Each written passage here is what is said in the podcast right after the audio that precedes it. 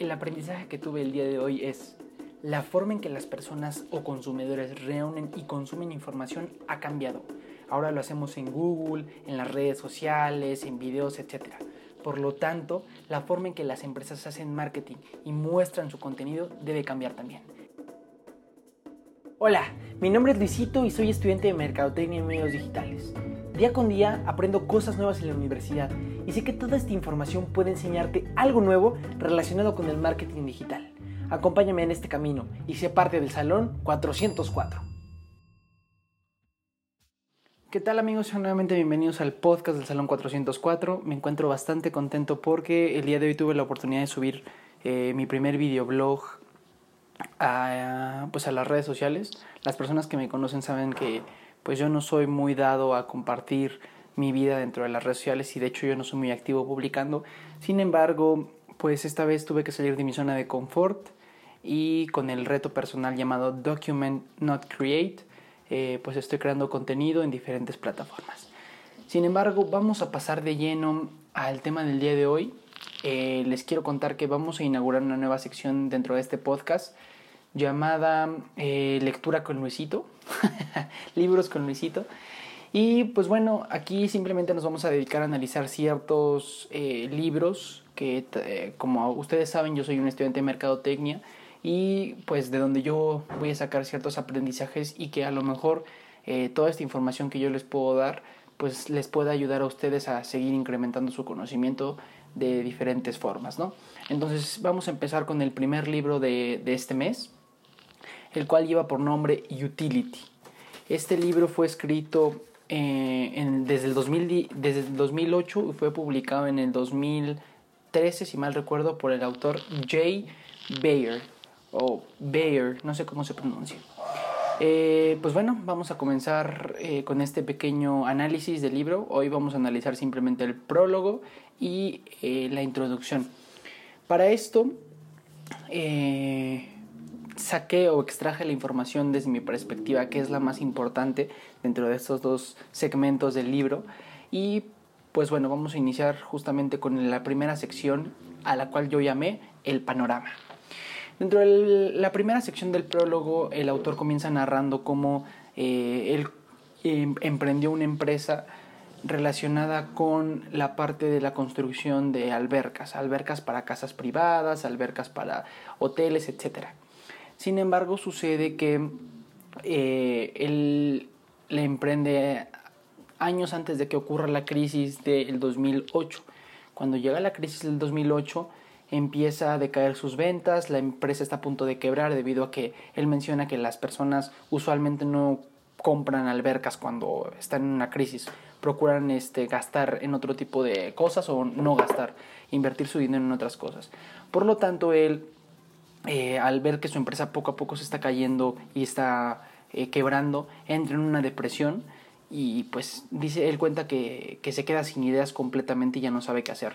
Y claro, imagínense, tiene una familia que mantener eh, y tiene, tiene socios que, que invirtieron dentro de la empresa, por lo tanto, pues de alguna forma se necesita recuperar la inversión a esas personas, ¿no? Entonces, él al no ver otra solución, al no ver otro, otra forma de poder continuar, va y pregunta, bueno, no pregunta, simplemente se mete dentro de una de las herramientas que comúnmente eh, le preguntamos a nuestro, bueno, le, comentamos nuestros problemas, el Internet, Google. Por lo tanto, va al buscador de Google y comienza a informarse sobre cómo puede solucionar su problema y se da cuenta de que el marketing eh, puede ser una solución y no solo cualquier tipo de marketing, el marketing digital. Y dentro del marketing digital en ese momento él narra que eh, había tres tendencias muy importantes. El inbound marketing, el, la social media y el blogging. Eh, para ese momento, en el 2008, pues iba creciendo poco a poco esos tres, esos tres tipos de marketing o sí, de marketing digital. Y entonces él se metió a investigar de lleno acerca de eso. Entonces esa es la primera sección de, de información o de aprendizajes más importantes de, que, yo, que yo encontré. Vamos a pasar a la segunda que es el comienzo. Todos estos títulos yo los puse. Entonces en el comienzo después de que Jay esté investigando acerca del marketing eh, digital, se da cuenta de una cosa. El Internet está lleno de preguntas de consumidores que esperan encontrar respuestas. La empresa que mejor lo responda es la que se va a ganar la confianza y la lealtad. Y esta frase me parece fantástica. Creo que cualquier... Bueno, antes de que ponga mi opinión, quiero comentarles que eh, este, al ver esta frase, el autor menciona que le cambió completamente... Bueno, al ver este aprendizaje, el autor menciona que le cambió la perspectiva completamente. Y ahora todo su esfuerzo de marketing iba dirigido a pensar como cliente o como consumidor más que como un vendedor. Si se dan cuenta, una de las cosas dentro del Internet es que muchas veces encontramos pues eh, diferentes promociones y todo el tiempo nos están atacando de promociones y que mira mi nuevo producto, etcétera, etcétera. ¿Y qué tal si realmente eso es lo que el, el cliente no necesita?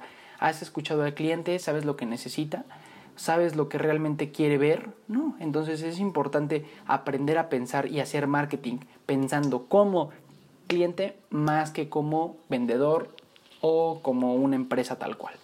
Bueno, dejando de lado esto, él comienza a hacer un blog sobre dudas relacionadas con la construcción de albercas. ¿Y cómo encuentra estas dudas? Bueno, dentro del prólogo él cuenta que muchos de sus clientes antes de adquirir sus servicios eh, le mandaban correos electrónicos o llamaban a su empresa y preguntaban, oye, este, ¿cuál es el mejor material para esto? Oye, eh, ¿de qué color tiene que ser la alberca? ¿O cuál es la mejor pintura? Etcétera, etcétera. Por lo tanto, con esta información que él ya poseía, se dedicó a hacer este blog eh, relacionado con la, con la construcción de albercas.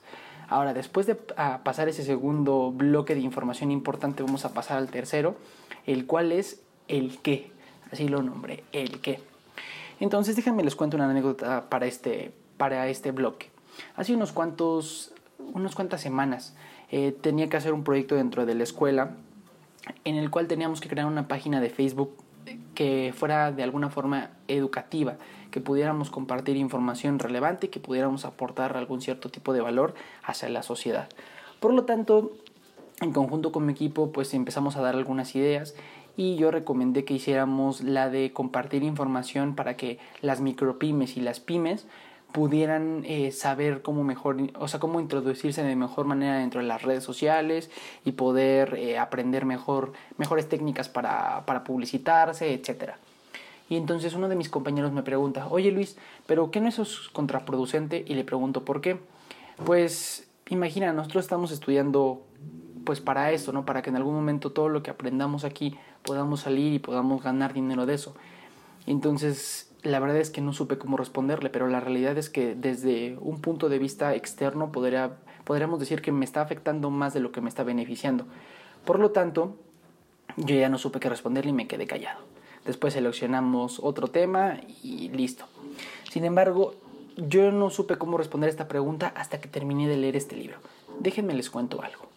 Imagina que ponemos un panorama en el cual cada persona de hecho, en un estudio que me puse a analizar antes de que grabar este podcast, encontré que en promedio hay 155 amigos agregados que tiene cada persona en Facebook. Es decir, en promedio Facebook, bueno, por usuario, en promedio tiene 155 personas agregadas. Ahora, suponiendo que solo el 50% de todos tus usuarios que tienes agregados fueran activos, o sea, más o menos el bueno, 70, 77 amigos fueran activos publicando, eh, y publicaran más o menos de 3 a... ¿Qué te gusta? 3 a 5 publicaciones de compartido, de memes, de videos, etc. Esto nos daría una cantidad bien amplia de contenido que en el transcurso del, día tú estás viendo. Ahora, eso le tienes que sumar todas las marcas que pagan por Facebook Ads eh, o por Instagram Ads o por, no sé, las diferentes redes sociales que permiten la publicidad. Eh, porque compiten contra la atención de las demás personas. E, esto da como resultado que muchas empresas, muchos usuarios, este, otras personas que tienes agregadas o que estás siguiendo, estén compartiendo contenido dentro de tu muro y te lo estén mostrando. Entonces imagínate, todo el tiempo las empresas van a estar em, compitiendo no solamente contra esas mismas empresas o contra otras empresas del rubro, sino van a estar compitiendo con, por la atención tuya contra todos tus amigos, todos tus conocidos, todos tus seguidores, bueno, todas las personas que tú sigues, etc. ¿Qué nos deja como resultado? Pues tenemos, las empresas tienen que crear contenido que sea o entretenido o que aporte algún tipo de valor. En este libro te enseñan cómo aportar valor. Sin embargo, si tú nada más como empresa estás publicando promociones de mira mi 2x1, mira mi nuevo producto, etc. y no aportas ningún valor, lo único que vas a generar es ruido dentro de la plataforma. Porque al igual que las demás personas eh, están publicando diferentes contenidos que a lo mejor son mucho más interesantes que los tuyos, lo único que tú vas a hacer es que la persona en algún momento te deje de seguir porque lo único que estás haciendo es generarle publicaciones que ni siquiera le aportan nada de valor. Por lo tanto, no es una pérdida nada más de, tiempo el hecho de que de estar publicando tips o cosas relacionadas con tu área, porque al final esto te puede servir como un marketing para que las personas encuentren algo de valor dentro de tu marca. Y esto, de hecho, el autor pone un ejemplo de Geek Squad. Geek Squad es un servicio de reparación eh, de celulares y de aparatos electrónicos en general. Entonces Geek Squad empezó publicando videos en Facebook de cómo reparar celulares, a pesar de que ellos mismos, los, eh, bueno, su empresa va dirigida a reparar ellos los celulares. Y tú le llevas y, pues tú le llevas el celular y te lo reparan. Actualmente Geek Squad le va tan bien que lo compró Best Buy. Y entonces en, en Best Buy, en todas las tiendas de departamentales de Best Buy, vas a encontrar un Geek Squad que repare tu celular, tu aparato electrónico. Y todo empezó porque compartieron publicaciones de cómo eh, reparar celulares a lo que ellos no se dedicaban. Entonces tenemos que, eh, tenemos que compartir contenido que aporte un tipo de valor para que los clientes te sigan, no solo porque eres algo magnífico y eres, oye, qué asombroso, no, no, no, sino porque eres útil. Y el autor menciona una frase, bueno, una frase, un concepto que me gustó bastante la forma en que las personas consumen contenido o reúnen información ha cambiado. Entonces, por lo, bueno, por lo tanto, tanta, tanto nuestra forma de hacer las cosas como la forma de marketing de las empresas debe cambiar. Ya la forma en que los usuarios están eh, buscando informaciones por medio de Google, dense cuenta tan solo, no sé si han dado cuenta, pero los doctores, eh, bueno, cuando estás enfermo, no se tecleas, ¿qué, ¿qué pasa si estoy tosiendo mucho y me duele la espalda? Bueno, entonces tú vas y le preguntas a Google más que preguntarle a un doctor o marcarle. Entonces imagina esto, si tú como doctor publicas esa información, a lo mejor puedes hacer que esa persona, oye, me dio esta respuesta, a lo mejor de alguna, bueno, alguna forma puede encontrar para que te contacte porque tú le diste la respuesta. Lo vimos en el ejemplo de este señor. Él menciona que antes invertía casi 255 mil dólares anuales en publicidad de marketing tradicional y generaba apenas 4.5 millones de dólares antes de impuestos. Después de encontrar esta forma, dice que invirtió nada más 20 mil dólares y produjo 5.7 millones de dólares anuales. Redujo mucho el presupuesto, pero le dio mucho, mucho éxito el hecho de aplicar esta técnica del utility. Entonces, él menciona una frase que me gustó bastante. Make a customer today or create a customer for life. Haz un consumidor hoy o véndele a un consumidor hoy o crea un consumidor para toda la vida. Cuando tú aportas valor a un cliente, cuando tú aportas valor en las redes sociales y creas un contenido eh, que no solamente sea para generar ah, ruido, sino que realmente va a, poner algo de utilidad, es más probable que te ganes a un cliente para toda la vida que un cliente nada más de un solo día. Entonces, eso fue los aprendizajes que tuve eh, de este libro. Este simplemente es el primer, el, el prólogo y la introducción. El día de mañana voy a publicar el siguiente podcast el cual hablaremos sobre el primer capítulo que me parece que va dirigido al marketing. Ah, al marketing. La verdad es que no tengo el dato en este momento, pero hablaremos sobre ciertas, ciertas, este, ¿cómo se llama? Ciertas estrategias de marketing que antes habían funcionado, sin embargo, ahora ya no funcionan tan bien en esta época de la era digital. Entonces nos vemos el día de mañana, les agradezco por escucharme y los invito a que me sigan en todas mis redes sociales. Recuerden que ahí todo el tiempo estoy publicando contenido y síganme en este camino. Pues saben que mi meta es convertirme en algún momento en uno de los mejores mercadólogos, no solo a nivel nacional, sino a nivel internacional. Nos vemos el día de mañana.